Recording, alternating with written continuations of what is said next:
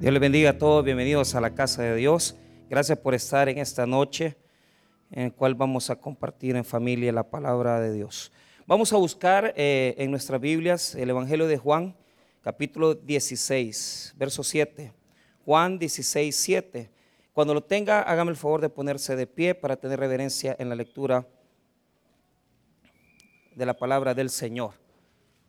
Vamos a hablar de la restauración de la paternidad espiritual. ¿Qué, título más largo? Dejémoslo hasta la paternidad. Restauración de la paternidad de Dios. Así dejémoslo. Hey Jonathan, ¿cómo vamos? Solo viajando, pasa, qué bárbaro. Está, bueno y que Dios lo está bendiciendo grandemente. Muy bien. Eh, ahí le voy a dar un trabajito por ahí.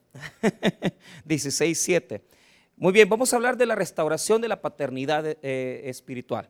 Y lo vamos a hacer partiendo de un verso y después nos vamos a introducir en los escollos, en los, en los dramas de vida, en los dramas nuestros, para ver cómo funciona, ¿verdad?, la paternidad espiritual. La palabra de Dios dice así, pero yo os digo, 16.7, pero yo os digo la verdad, os conviene que yo me vaya, porque si no me fuera, el consolador no vendría a vosotros, mas si me fuere, os lo enviaré. Y cuando Él venga, convencerá al mundo de pecado, de justicia y de juicio. Vamos a orar. Padre, te damos las gracias porque eres un Dios bueno, un Dios que habla a nuestros corazones. Oramos para que en esta tarde puedas hablarnos a través de tu palabra, que nos puedas instruir en autoridad, pero sobre todo, bendito Dios, que nos puedas dar la revelación de tu escrito. Muy bien. En el Antiguo Testamento Dios se revela como creador. Diga conmigo, el yo soy. El yo soy es el originador de todo. Es quien no necesita de nada ni de nadie para existir y subsistir. A usted le queda claro que Dios es creador y que allá por los, libros de los profetas, específicamente en Oseas, Dios se revela como esposo de Israel. Pero allá en Isaías ya encontramos algunas condiciones diferentes y también en Malaquías. Y ya nos habla de, que Dios es padre de la nación. ¿Por qué? Porque en el Antiguo Testamento la paternidad de Dios todavía no está revelada. Diga conmigo, todavía no ha sido revelado. ¿Quién reveló la paternidad? Es Jesús. ¿Cómo la reveló? A través de la alabanza. Diga conmigo la alabanza. ¿En qué forma? Les explico. Cuando los discípulos le preguntaron a Jesús cómo debían de orar, Jesús les dijo, oraréis así. Padre nuestro. Amén. Entonces, y esto es algo importante, ¿por qué? Porque ahí es donde tenemos la primera confrontación. El hombre no sabe con quién se comunica. El hombre no sabe con quién tiene tener una relación. ¿Por qué? Porque la paternidad de Dios, póngame atención en esto, la paternidad de Dios es una figura para que los hombres y mujeres entendamos cómo relacionarnos con Él. Y la tierra, Él no quiere eso. Si, usted lo quiere hacer, hágalo, no hay problema. Lo que él quiere es que se le diga papá, padre, aquí vengo ante ti, con todas mis dificultades, con todos mis problemas, con toda mi, mi crisis de vida. ¿Por qué? Porque la paternidad de Dios es para que nosotros entendamos que no somos criaturas, sino que somos hijos de Dios. Amén. Usted no es una criatura, es un hijo de Dios. Si ya tiene el Espíritu Santo, si tiene a Cristo en su corazón, si usted tiene la revelación del Espíritu, usted es hijo de Dios y usted no es uno más. Usted tiene la protección de Dios, la provisión de Dios, la bendición de Dios, porque usted no es una creación más, sino que usted es un hijo de Dios. Amén. No los oigo convencidos. Porque esto es algo bonito, pero que hay que ponerle espíritu. Entonces, cuando Jesús partió para estar con el Padre, la discusión de la paternidad y la discusión de que no se iban a quedar solos, se las dio en el aposento alto, en la última cena. Le dijo a sus, a sus discípulos, yo ya me voy, me voy, pero no los dejo solos. Les voy a dejar otro consolador. Y este consolador es el Espíritu Santo. Amén. Entonces, ¿por qué? Les explico. Porque el Espíritu Santo va a revelar la paternidad de Dios. Entonces, el Espíritu nos enseña quién es nuestro Padre. El Espíritu nos enseña a orar sin temor. El Espíritu nos enseña a orar con autoridad. Porque nosotros no somos cualquier cosa, somos hijos de Dios. Pero es el Espíritu el que nos da la autoridad para orar, para interceder y para relacionarnos con Dios. Esa gente que se acerca a Dios como, Padre nuestro que estás en el cielo. No, hombre, eh, eh, eso olvídese de eso. Eso es recitar. Cuando Dios está con nosotros, Él está en el Espíritu. ¿Y, ¿Y por qué convenía que Jesús se fuera? Esa es la pregunta que les voy a hacer.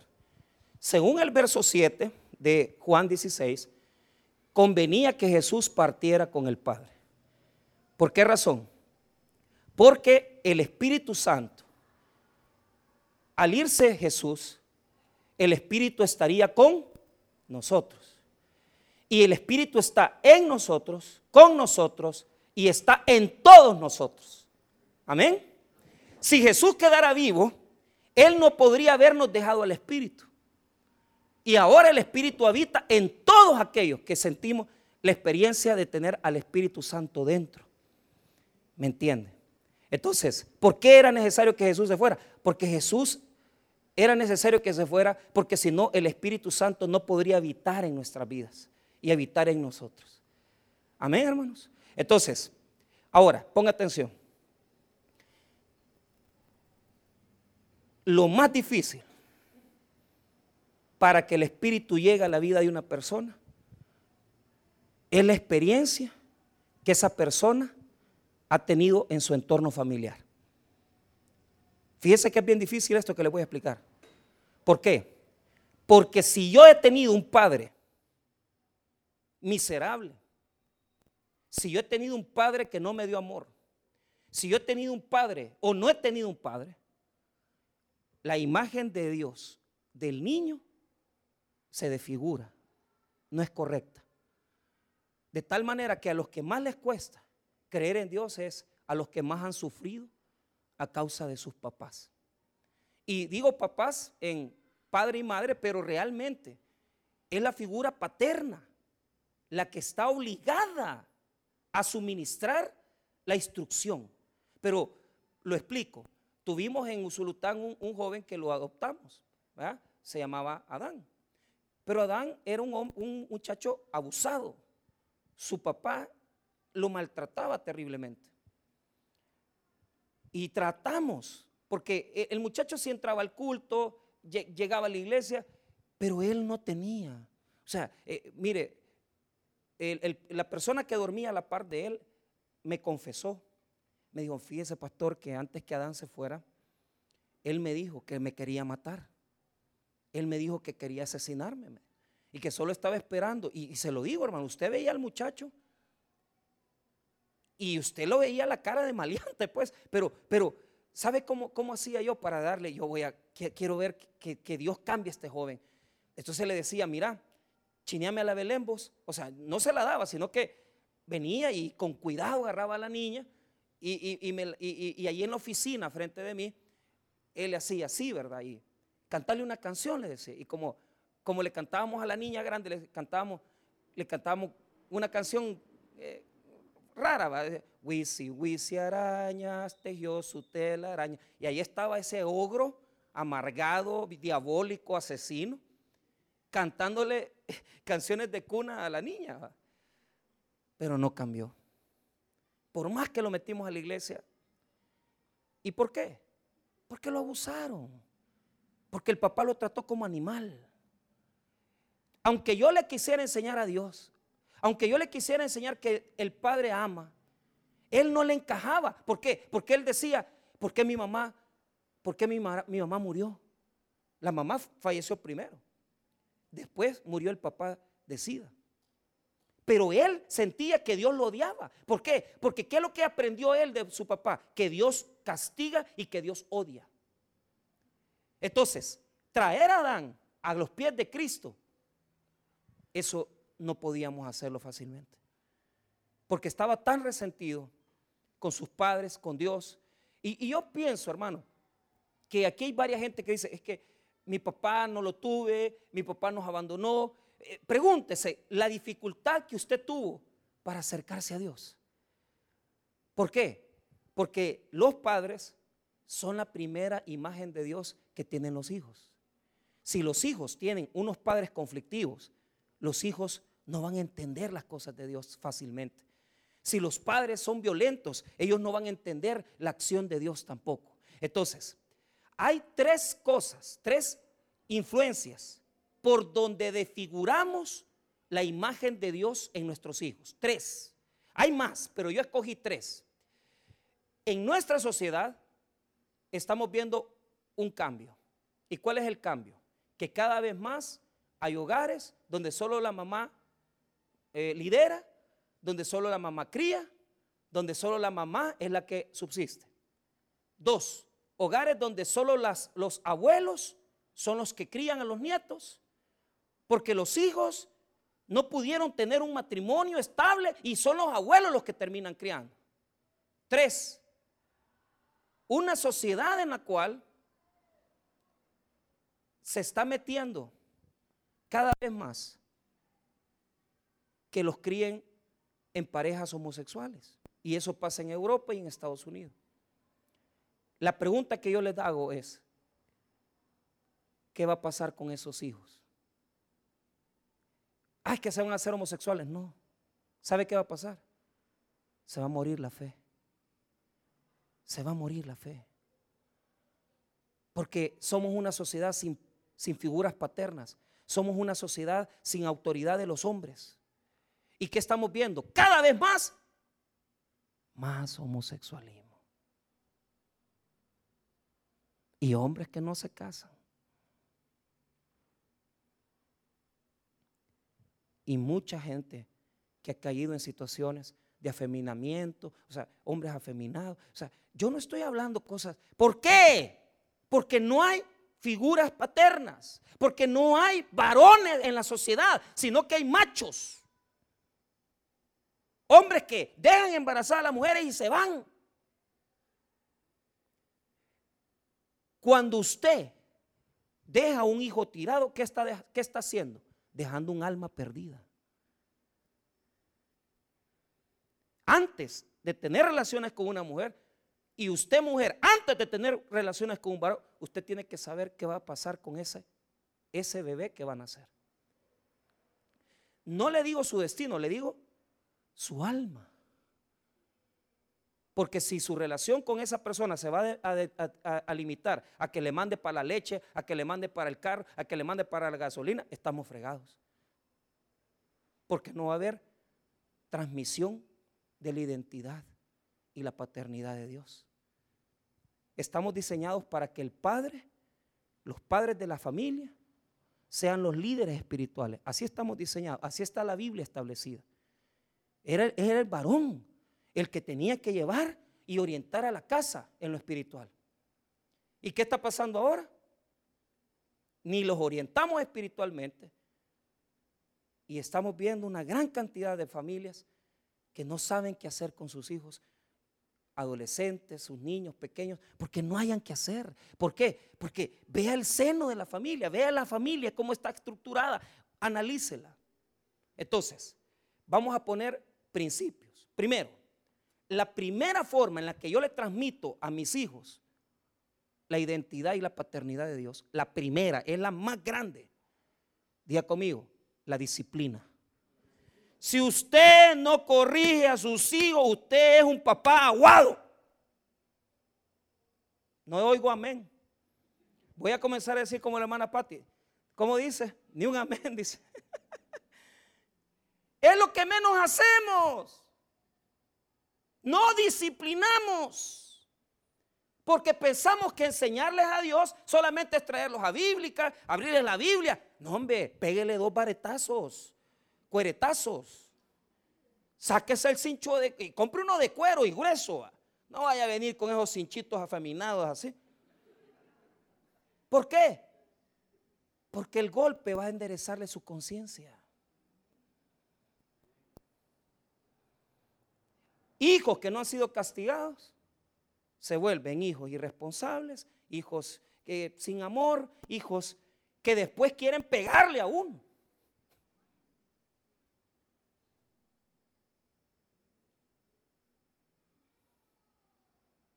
Vea lo que dice Hebreos 12. Primer principio de paternidad espiritual. ¿Cómo transmito la paternidad de Dios a mis hijos? Disciplinándolos. Ahí les estoy enseñando el amor de Dios. Ahí les estoy enseñando el amor de Dios. Pastor, pero mire, es que usted ya después de que salgan de aquí van a, van a comenzar a azotar a sus, a, sus hijos. Hebreos 12. Ok, aquí hay dos, dos etapas en el texto, pero solamente me voy a referir al ejemplo de los padres humanos. Entonces, cuando un padre corrige, cuando una madre disciplina, lo que les está enseñando a los hijos es el temor de Dios. Imagínense. ¿A cuántos aquí les hicieron lamer el lomo del, hermano? Es que todos, todos peleando y un montón de salva. a mí me cuesta una hermana que no voy a decir quién es porque aquí se siente. Pastor, mire, es que a mí a nosotros nos tocaba bien difícil. ¿Por qué? Porque nos tocaba lamerle el lomo al hermano menor. Y ese hermano que tengo, me no se bañaba cuatro días, medio gran cochino. Me Y mi mamá le ponía la sal en el lomo. Vaya a verlos ahora, solo abrazados viven. Pues sí, con tal de no poner a lamer el lomo, se, se llevaban bien, pues, porque cochino el, hermano. Y el otro hermano aquí sirve también. Y yo lo veo y yo de vez en cuando lo veo y ah, este hermano es el que no se bañaba. ¿Por qué? La corrección trae la revelación de Dios. La disciplina trae la revelación de la paternidad de Dios. ¿Por qué? Porque cuando yo disciplino a mis hijos, les estoy enseñando que Dios también disciplina. ¿Mm? Qué bonito. Que Dios los va a agarrar si le fallan. Que Dios los va a corregir si desobedecen. ¿Y cuántos aquí dicen, ay no, que el niño, es que a mí me castigaban bien feo, pastor. Por eso no castigo a mi niño. Y, la, y la cipota o el cipote, si hasta el, al tridente tiene en las manos y los dos cachos ya le están saliendo porque nadie lo corrige. Nadie le da su par de cinchazos. Pero oiga, quiero corregir la idea. Cuando usted corrige bien, ellos aprenden a conocer a Dios. Pero cuando usted corrige mal, la imagen se deteriora. Si usted es un hombre o una mujer, al contrario, muy agresivo o muy agresiva, ¿qué es lo que está haciendo? Destruyendo la imagen de Dios en ellos. Si usted es muy fuerte, porque aquí es donde se cometen los errores, más más que están creando solas a sus hijos porque es que yo no tengo ayuda de nadie, pastor, y por eso les tengo que dar. Cálmese, los va a destruir. Cálmese. No es ahí tampoco. O sea, lo que dice el texto es que los hijos aprenden a conocer a Dios a través de la disciplina que yo les doy. Porque eso les enseña que después Dios va a disciplinarles. Entonces, lea conmigo 12.9. Mire lo que dice. Si quiere, leamos el 5, porque ahí comienza. Mira lo que dice.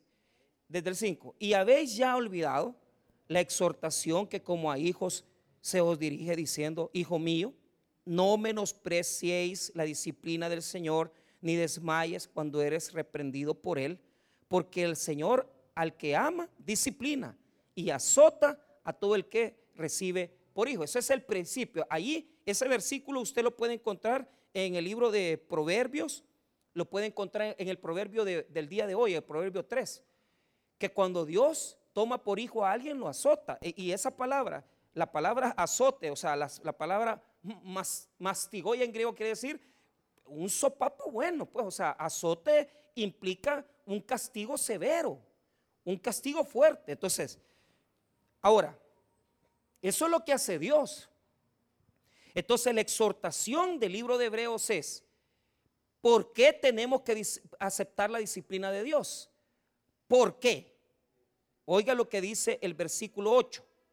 Mire, 7 y 8, perdón. Si soportáis la disciplina, Dios os trata como a hijos. Porque ¿qué hijo es aquel a quien el Padre no disciplina? Pero si se os deja sin disciplina, de la cual todos han sido participantes, entonces sois bastardos y no hijos. Entonces, hasta, hasta ahí, ya lo vamos a explicar. Ahora, vea el 9. Por otra parte, tuvimos a nuestros padres terrenales que nos disciplinaban y los venerábamos. ¿Por qué no obedeceremos mucho mejor al Padre de los Espíritus y viviremos? Y aquellos ciertamente por pocos días nos disciplinaban como a ellos les parecía. Pero este para lo que nos es provechoso, para que participemos de su santidad. Mire qué importante es disciplinar a un hijo. Porque es el primer ejemplo que tienen de Dios en la casa. Un hijo disciplinado entiende que hay un Dios que también lo va a disciplinar. Pero usted no, no, no, no tiene que venir y decir, hijo, mira, te va a castigar Dios. Eso no le enseñe eso.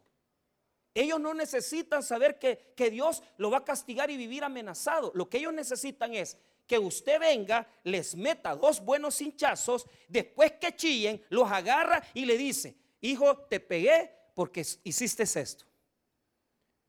Y te amo. Esa es la forma de corregir que nos enseñan todos los grandes especialistas. Pero hay gente aquí que, que lo que hace es vengarse con sus hijos.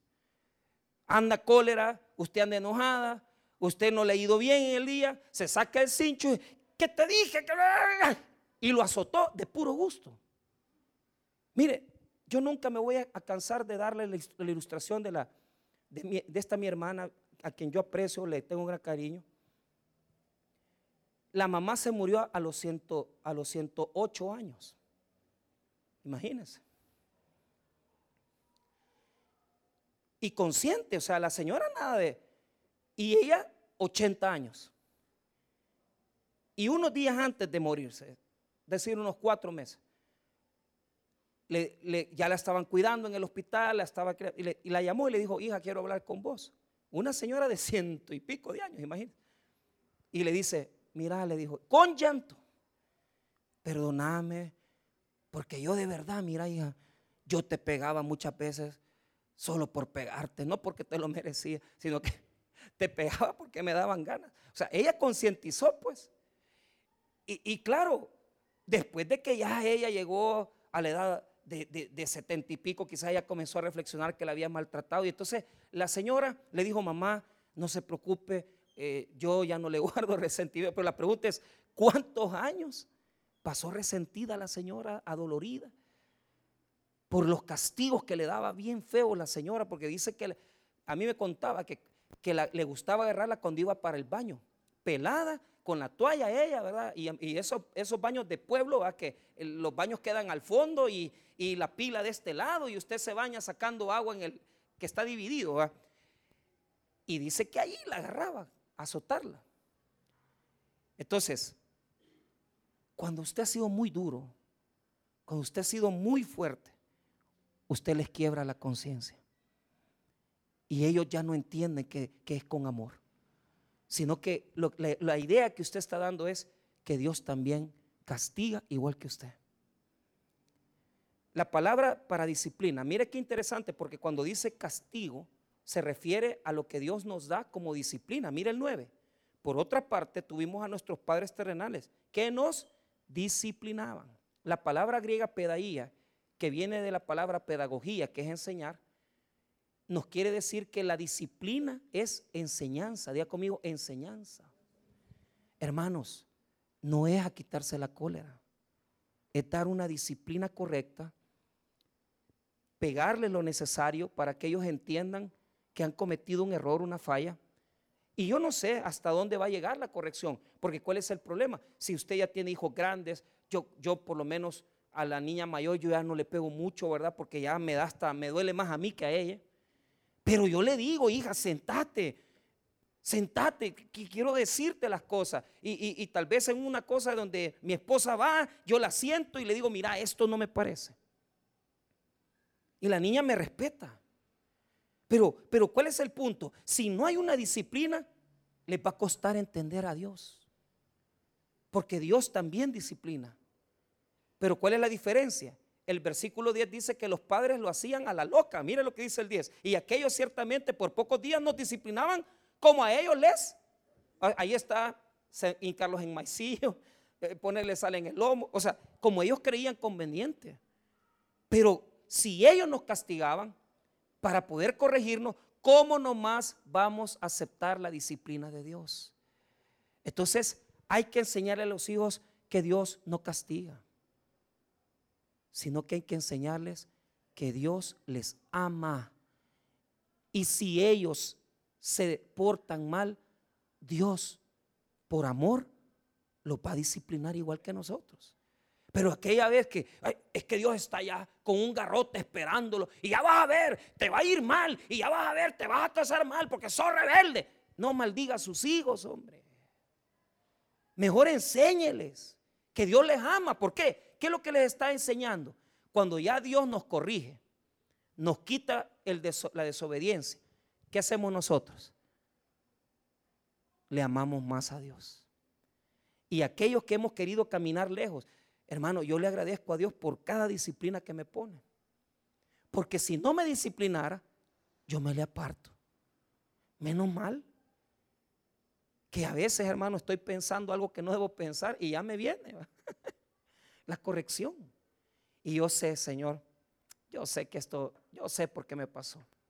Yo sé por qué me sucedió esta situación. Gracias. Ya, ya entendí. Y yo le digo a Dios, no tan fuerte, agárrame suavecito, ¿va? porque todavía me duele. ¿va? O sea, hay cosas que, a uno le duelen. Entonces, ay Señor, no me agarres así, hombre. Yo le, yo le digo Dios, suavecito, no, no, me, no me azotes, no me maltrates. ¿Por qué? Porque con un cinchazo entiendo. Y no le dicen a uno, pues no meta las manos. Si metes las manos, te pego más fuerte. Y los monos ponen las manos y usted se las, quiere arrancar. ¿va? Pero no es necesario. No es necesario. Hombres rebeldes, mujeres rebeldes son la muestra de familias y padres que no les corregían, que no les disciplinaban. Y por eso no aprenden a amar a Dios. Y por eso tampoco se corrigen. Y por eso tampoco se someten al Señor. Por eso no tienen humildad. Por eso no tienen eh, esa percepción de venir y decir, es que Dios, Dios, Dios también disciplina. Dios también nos puede maltratar. Ahora, si usted se le pasa la mano, usted está desfigurando la imagen de Dios. Y le está diciendo a sus hijos, Dios los va a maltratar, Dios los va a destruir, igual que yo los destruyo. No, hermanos, no es así. Discipline, enséñeles, muéstreles el camino, enséñeles en lo que se han equivocado dialogue con ellos, dígale las cosas que tiene que decirle y, hágalo. Pero después de eso, abrácelos y dígale, hijo, hija, yo te amo, no quiero que te equivoques, no quiero que hagas esto. Hable, hombre, con ellos. Hable. Ahora, la segunda forma en la cual establecemos la paternidad de Dios, primero la disciplina. Segundo, el liderazgo espiritual. Diga conmigo el liderazgo espiritual. Muy bien. Este caso es el caso de una persona que no tiene un padre cristiano, sino que solamente tiene una madre cristiana y una abuela cristiana. Escuche bien, eso es bien difícil. ¿Por qué? Porque el llamado a ser padre espiritual en la casa es el hombre. Yo quisiera levantar un ministerio de varones para enseñar el sacerdocio de el sacerdocio, el, sacerdocio espiritual. Entonces, ¿qué es el sacerdocio espiritual? Mire, las mujeres toman el liderazgo espiritual y está bien, pero eh, los varones tenemos que ser personas que aprendan a tomarlo también. O sea, ¿por qué solo la mujer es la que empuja cuando el hombre es el que tiene que empujar también? Entonces, por ejemplo, o sea, yo no digo que grandes acciones, no, pero por ejemplo, uno, el hombre, el varón, ¿quiénes son varones aquí? ¿Quiénes están casados? No, ¿y por qué digan amén todo achicado? Amén. ¿Ya? Ustedes tienen que bendecir a su mujer y sus hijos. Cuando se levantan, cuando los manden a estudiar, te bendigo, hijo. Dios te bendiga. Eso es lo menos que le puede decir, pero lo quiere hacer bien. Hijo, que Dios te bendiga, que te vaya muy bien, que, que, que Dios te dé sabiduría. Esa es la labor suya. ¿Por qué? Porque usted está llevando un sacerdocio en la casa. El padre tiene que bendecir por los hijos. Y eso involucra bendecir a su esposa, dar palabras, porque bendecir significa hablar bien. Entonces, eh, decirle a los hijos, motivarles, hijo, déle con todo, va a estudiar, ánimo, hijo. Aquel día, yo no sé por qué les están eh, mandando, le quita el teléfono a mi esposa, a mi hija, porque les tienen que no sé qué ahí en el colegio. Y hacen exámenes. Entonces, papá me pone, me escribe, papá, papá, no sabía si era mi esposa o era, papá me pone. Porque si me hubiera dicho papito, ahí yo hubiera puesto. Entonces, papá me dice, ¿qué hija? ¿Qué hija? Papá me dice, fíjate que saqué, no sé, una mala nota en no sé qué, en física. Y saqué tanto en tal materia. ella, claro, ella, yo, yo, yo dije, ¿qué le digo? Digo yo, y todavía esperé, porque, porque venía manejando, pero yo digo, bueno, la hago de turbio. o, o me pongo pastoral o me pongo, entonces, pero tú, entre una cuestión ahí iba a decir cómo la trato. Entonces, hija, no te preocupes, tú sos inteligente, ahí va la afirmación. Ánimo, vas a salir bien en los demás exámenes. Entonces, ahora lo que tengo que hacer es ir a buscar a los profesores para darles un buen regalo el día del maestro y que le pongan 10. Entonces, eso es lo que hace una madre y un padre sabio, ¿sí o no? Más si son pastores los profesores, ¿va? Entonces, y si los conozco y puedo decirles, ven a comer, Entonces, el padre debe de bendecir a sus hijos, debe orar por su familia. Usted, varón, debe de orar por su casa y usted debe de dirigir las oraciones cuando está con sus hijos. Hijo, vamos a orar. Si no necesita hacer el gran, la gran camándula de oración, Padre, en el nombre de Jesús, oramos por esta casa, por eso. Debe ayudar a conocer a Dios el varón. Debe llevar a los hijos. Ahora, cuando el varón no está, todas esas funciones las ejecutan las hermanas, las mujeres. Y no es problema, ponga atención, oiga lo que le estoy diciendo, no es, no es problema. Mire hermana, si usted está criando sus hijos sola, no es problema. Solamente que también tome esa autoridad, bendiga a los hijos, empújelos a que vengan a la iglesia, ore por ellos pero acuérdese que usted está formando a quién. ¿A quién está formando? A sus nietos. Eso es yuca. Estuvimos en el, penal de Izalco, en la granja. Y yo les voy a pedir a ustedes pisto y también les voy a pedir ayuda. 234 niños, ¿va? hijos del régimen. 234 niños hijos de pandilleros. Terrible. No, no van a conocer a su papá. Porque les han dado más de 20 años. Otros ni van a salir de los penales. Y cuando vos ves 234 niños ahí, que tremendo. Entonces, eh, yo, alguien me dijo, el, psicólogo que andaba a la par mía me dice, usted no puede elegir a los niños. ¿Cómo me dijo? No puedes elegir, sino que no puedes coger. ¿Cómo no? Le dije yo. A mí me gusta ese bichito que está ahí. Tiene camisa náutica, zapatos puma. Me gustó por sofisticado el bicho. Yo ese lo quisiera adoptar.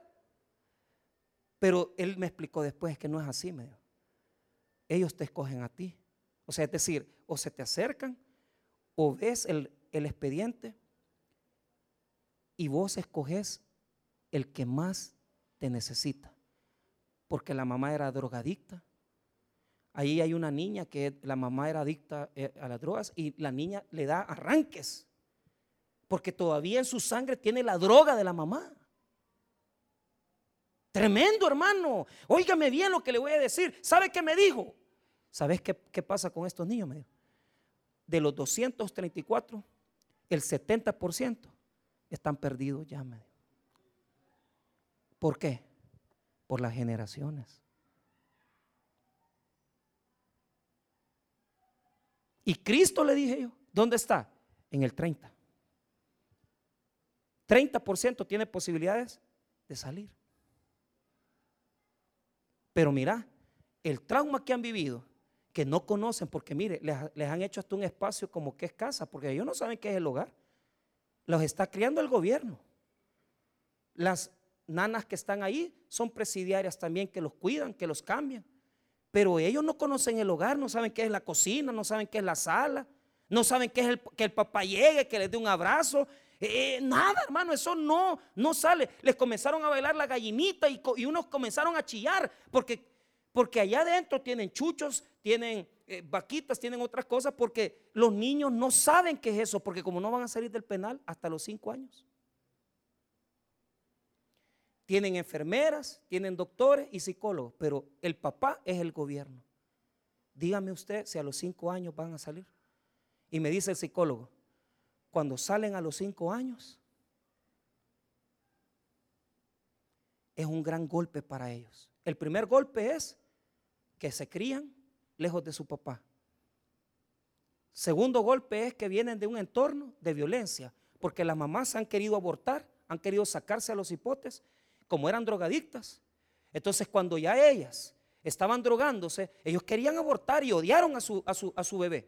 Pero ¿qué pasó? Las capturaron, las metieron a la, cárcel y allá adentro, cuando ya se quitaron la droga, comenzaron a, a enamorarse del bebé.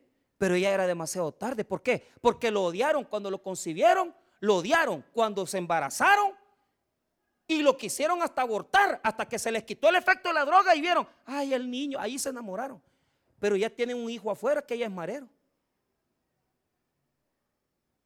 Ese es el primer golpe. Y el segundo golpe que han recibido esos bebés es que a los cinco años se van a ir a vivir. Oiga, el destino de esos niños. Uno, si tienen familia cercana, se van a ir a vivir con la familia cercana.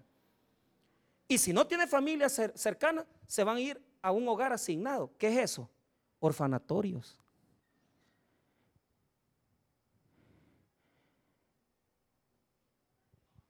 porque no conocen la paternidad. Si a ese 30% les metemos a Cristo, los que se van a salvar son sus nietos, los hijos de ellos, es decir, los nietos de los pandilleros, es decir, tercera generación de creyentes. Porque ya los pandilleros ya se convirtieron, ellas ya se convirtieron, pero ahí no sabemos cuánto les va a durar.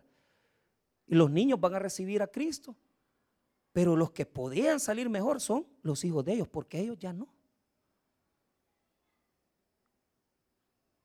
Y muchos de ustedes que están creando a sus hijos así, como que ustedes no estuvieran, sin amor, sin guianza, no les dicen nada, como que son huérfanos. Si ustedes son los responsables, nosotros somos los responsables son almas. Cuando usted se le pierde un hijo, lo que se le está perdiendo son sus nietos. Porque en ese varón o en esas chicas, ahí están sus nietos, su tercera generación. Y si se perdió en ellos, se va a perder en los nietos. Y van a tener vidas miserables. Porque nadie les inculcó. Entonces, mire cómo el liderazgo nos transmite la paternidad. En el caso de Timoteo, se lo voy a presentar, segunda epístola a Timoteo 1. Mire cómo, cómo Dios llega a esos escenarios difíciles. Tal vez usted dice, a mí, a mí me tocó verla de esa forma, pastor, a mí me crió mi abuela, yo me quedé sin mi mamá, no tengo afecto por mi madre, no tengo afecto por mi padre, no sé qué es eso. Segunda de Timoteo, capítulo 1. Ya vamos a ir terminando.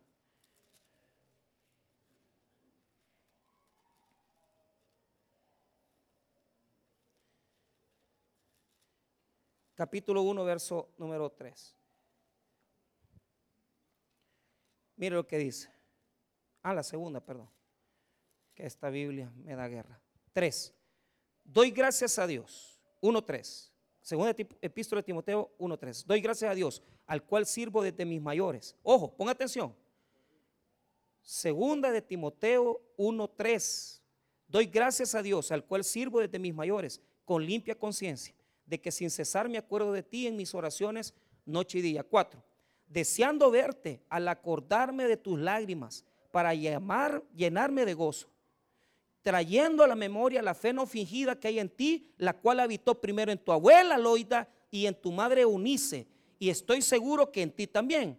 Por lo cual te aconsejo que avives el fuego del don de Dios que está en ti por la imposición de mis manos. Entonces, la abuela judía, la mamá judía, vinieron al cristianismo, pero el papá era griego.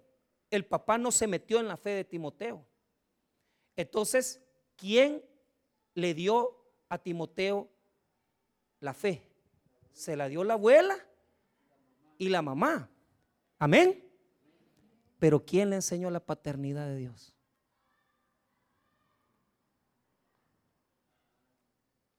¿Quién le enseñó la paternidad de Dios? El apóstol Pablo, capítulo 2, 1. Tú pues, hijo mío. ¿Ah? Tú pues, hijo mío, esfuérzate en la gracia que es en Cristo. Cuando Pablo vio que él había sido creado por mujeres y posiblemente tenía carácter débil, Pablo lo afirmó. Pablo lo lideró, Pablo lo orientó. Es que mire, hermano, cuando le decimos que traiga a sus hijos, a jóvenes, cuando le decimos que venga, hermano, nosotros no estamos molestando. ¿Por qué? Porque es a través del liderazgo que ellos van a encontrar la paternidad de Dios. Hay personas que si no me piden un consejo, jóvenes, no toman decisiones. Y me hablan de Usulután, pero, pero yo, ya, yo, yo ya no quiero. ¿Por qué? Porque yo lo que quiero es que ellos ya se independicen. Porque yo nunca les dije, mira, yo soy tu... No, yo no soy eso, yo no quiero ser... Pero ¿cuál es el punto? Como en la casa, por ejemplo, uno de ellos su papá lo dejó, no lo conoció hasta los 18 años, le dio su nombre, o sea, lo conoció.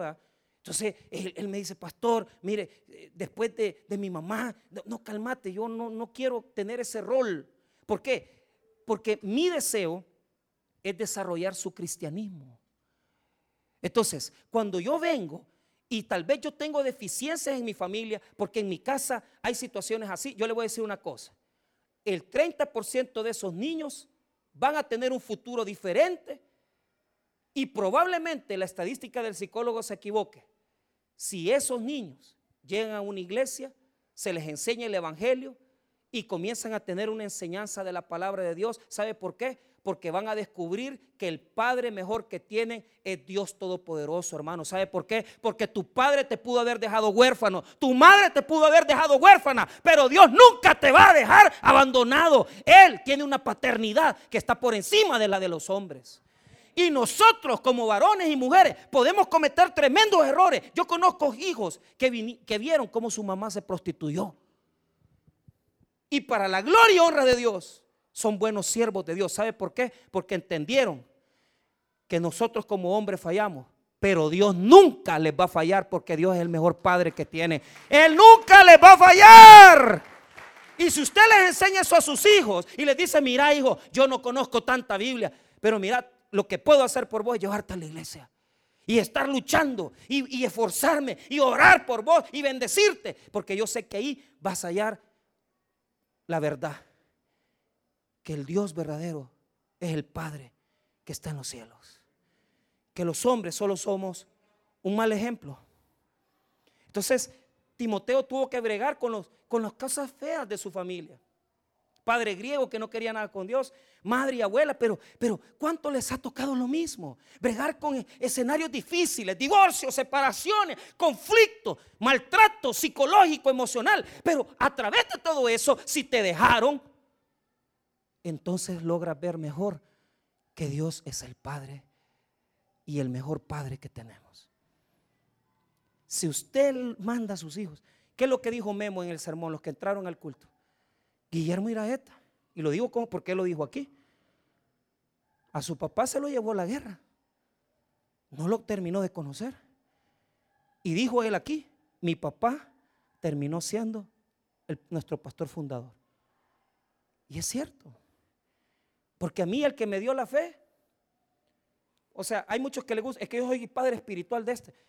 Padre espiritual no es el que procrea, porque si usted hizo que aceptar a Cristo, no es eso. la paternidad espiritual es orientar, guiar y llevar al joven al máximo de liderazgo cristiano.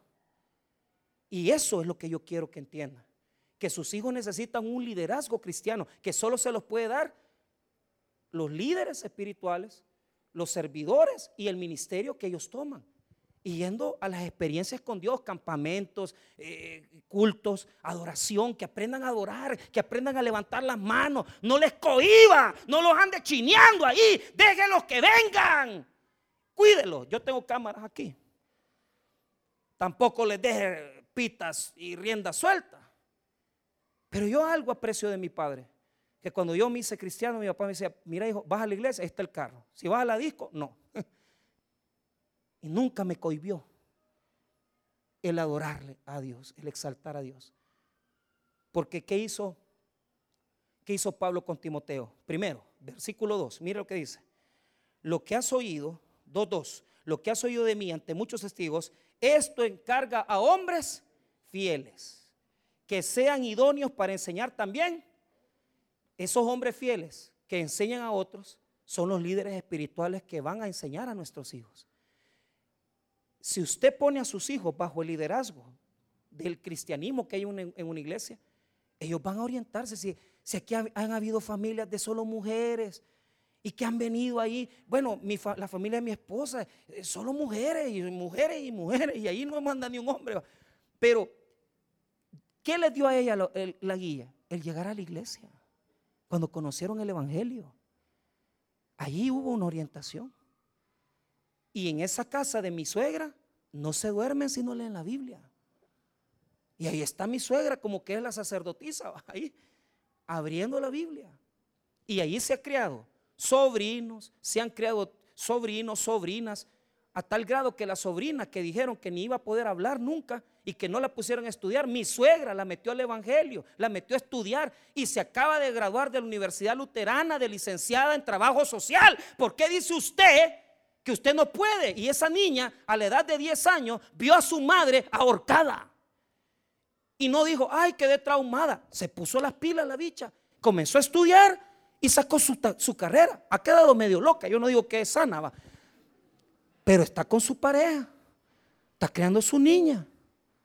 Y sacó su licenciatura. ¿Por qué llegó hasta ahí?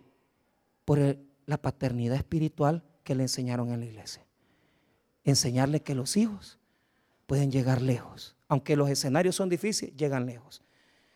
Entonces, primero somos hijos, después Timoteo se convirtió en un hombre fiel, después en el versículo 3 se vuelve un soldado de Jesucristo, en el verso 5 se vuelve un, atleta y en el versículo 6 se vuelve un labrador. Cinco áreas ministeriales. Hijo, porque todavía depende de, de la paternidad y la guía de otro. Hombre fiel porque a, mí me encanta cuando se levantan hombres fieles. Ore para que sus hijos y sus hijas sean hombres y mujeres fieles. ¿Quiénes son esos hombres fieles? Los que puede confiarse en el ministerio, los que se les puede confiar obra. Porque sabemos que no van a salir ahí con una pata más larga que la otra, que van a embarazar una cipota o, o van a robarse algo. Hombres fieles. Eso es lo que yo quiero que mis hijas sean, mujeres fieles a Dios. No anhelo nada más que aprendan a ser mujeres fieles de Dios. Y no anhelo nada más. Y esa debe ser nuestra oración. Van a tener errores. Yo no digo que son perfectos o perfectas. De vez en cuando van a, a, a cometer alguna falla. Pero si les inculcamos esa fe, van a saber reivindicar sus errores. Y Dios les va a enseñar a caminar con Él. Y cierro, porque ya se hizo larga, pero me dieron el púlpito muy tarde. Esto no terminaban de cantar y iba a darle y darle. Tercer punto, para cerrar la enseñanza de la paternidad. Yo transmito paternidad a través de la disciplina, transmitimos paternidad a través del liderazgo cristiano. Y número tres, transmitimos paternidad a través del orden en nuestra casa. El orden tiene que ser muy importante porque si no se pierde también la línea de fe. ¿Cómo, cómo se lo demuestro? Ve ahí Efesios 5, 23 rápido. 5.23. Eso no tiene gran enseñanza, pero, pero quiero decirles algo. Hay muchas casas. Efesios 5.23. Dice, porque el marido es cabeza de la mujer, así como Cristo es cabeza de la iglesia, la cual es su cuerpo y él es su salvador. Entonces, cuando el orden en la familia de liderazgo está mal, la familia también se tergiversa. Cuando la mujer humilla al varón y la mujer somete al varón, en esa casa la paternidad se va a perder. Porque los hijos van a aprender a no respetar y honrar al padre. Y mire, les puedo dar un montón de casos en donde las mujeres humillan a los varones. Pero no me voy a meter porque ya no tengo tiempo. Lo que les quiero decir es esto. Lo que quiero decirles es esto. Hay que darle vuelta. La mujer debe de ayudarle al varón a tomar decisiones. Debe ayudarle a sacar su masculinidad. Debe afirmar, debe de ayudarle al hombre a ser hombre, a llevar la carga de la casa. El hombre en la casa es protector y proveedor enséñele a sus hijos a ser protectores y proveedores. El hombre establece y forma a los niños. El hombre debe tener tiempo con sus hijos de diálogo, de plática. El hombre instruye, establece su destino. El padre es el seguidor principal de Cristo en la casa, debe dar el ejemplo de ir a la iglesia y el hombre debe enseñarle a los hijos a lograr la independencia. Entonces, si en una casa la que manda es la mujer, que en todas las casas mandan las mujeres, pero lo que estoy hablando no es que manden, porque ustedes pueden mandar, pero el que lleva liderazgo es el hombre. Es que no se entiende eso. Que, que se murieron eh, estaban en el cielo las dos entradas, la, fila de, los, de las casas donde los las mujeres eran las que mandaban. Y la fila de los hombres que entraban al cielo donde eran ellos los que mandaban.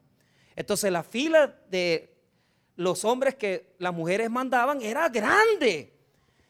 Pero la fila de los que entraron al cielo, porque eran ellos los que mandaban, era solo uno el que estaba ahí parado. Entonces, San Pedro le preguntó, mira, ¿y vos por qué estás aquí? Que estás entrando al cielo por este lado. Te felicito porque mandabas en tu casa.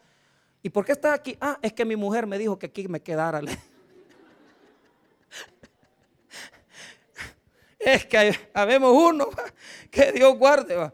Pero el liderazgo es eso. O sea, el liderazgo es el orientador, el guiador, el que empuja, el que nutre. Hermanas, si usted está sola, usted tiene que asumir esas responsabilidades. Pero déjeme decirle que a través, a través, a través del hecho de que usted les enseña a sus hijos que la cabeza más grande que existe es Jesucristo. Y a través del amor, y no hablarle mal del papá, ni hablarle mal de los padrastros, y los padrastros que asuman su posición también de guiar sus hijos, hombre, sus hijastros, porque hay padrastros que no hacen su labor, hombre. Pero a través de eso, la paternidad de Dios entra a la familia. Hermanos, tres cosas que desfiguran la paternidad. Uno, la, mala disciplina. Dos, la falta de liderazgo espiritual. Y número tres, una casa donde el orden está invertido.